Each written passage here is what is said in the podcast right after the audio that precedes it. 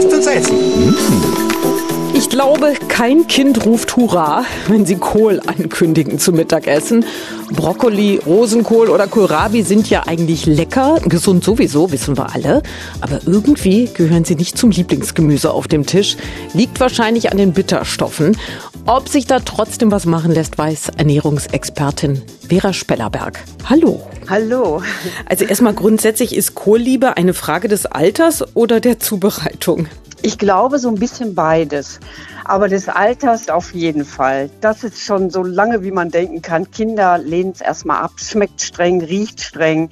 Und das ist nicht so äh, ihr Ideal von Genuss. Was ist Ihr Tipp? Wie kriegen wir die Kinder dann doch zum Kohlessen?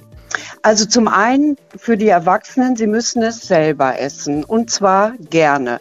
Und das zweite ist, äh, man kann den Kohl ganz wunderbar mit süßlich schmeckenden Lebensmitteln kombinieren.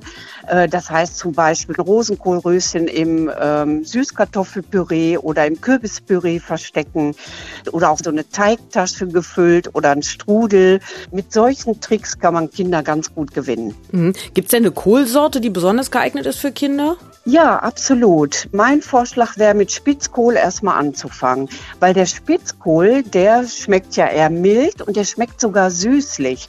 Und dann könnte man zum Wirsing übergehen und es darf sich so schrittweise über die Kinderjahre entwickeln, dass man sie an Kohl gewöhnt. Genau, damit Kohl gar nicht erst zum Schreckgemüse wird. Warum ist Kohl, genau. warum ist Kohl eigentlich so gesund? Kohl hat unglaublich viele Inhaltsstoffe und genau die, die bei uns zum einen schlecht versorgt sind und zum Zweiten unglaublich gebraucht werden. Nehmen wir mal die Folsäure.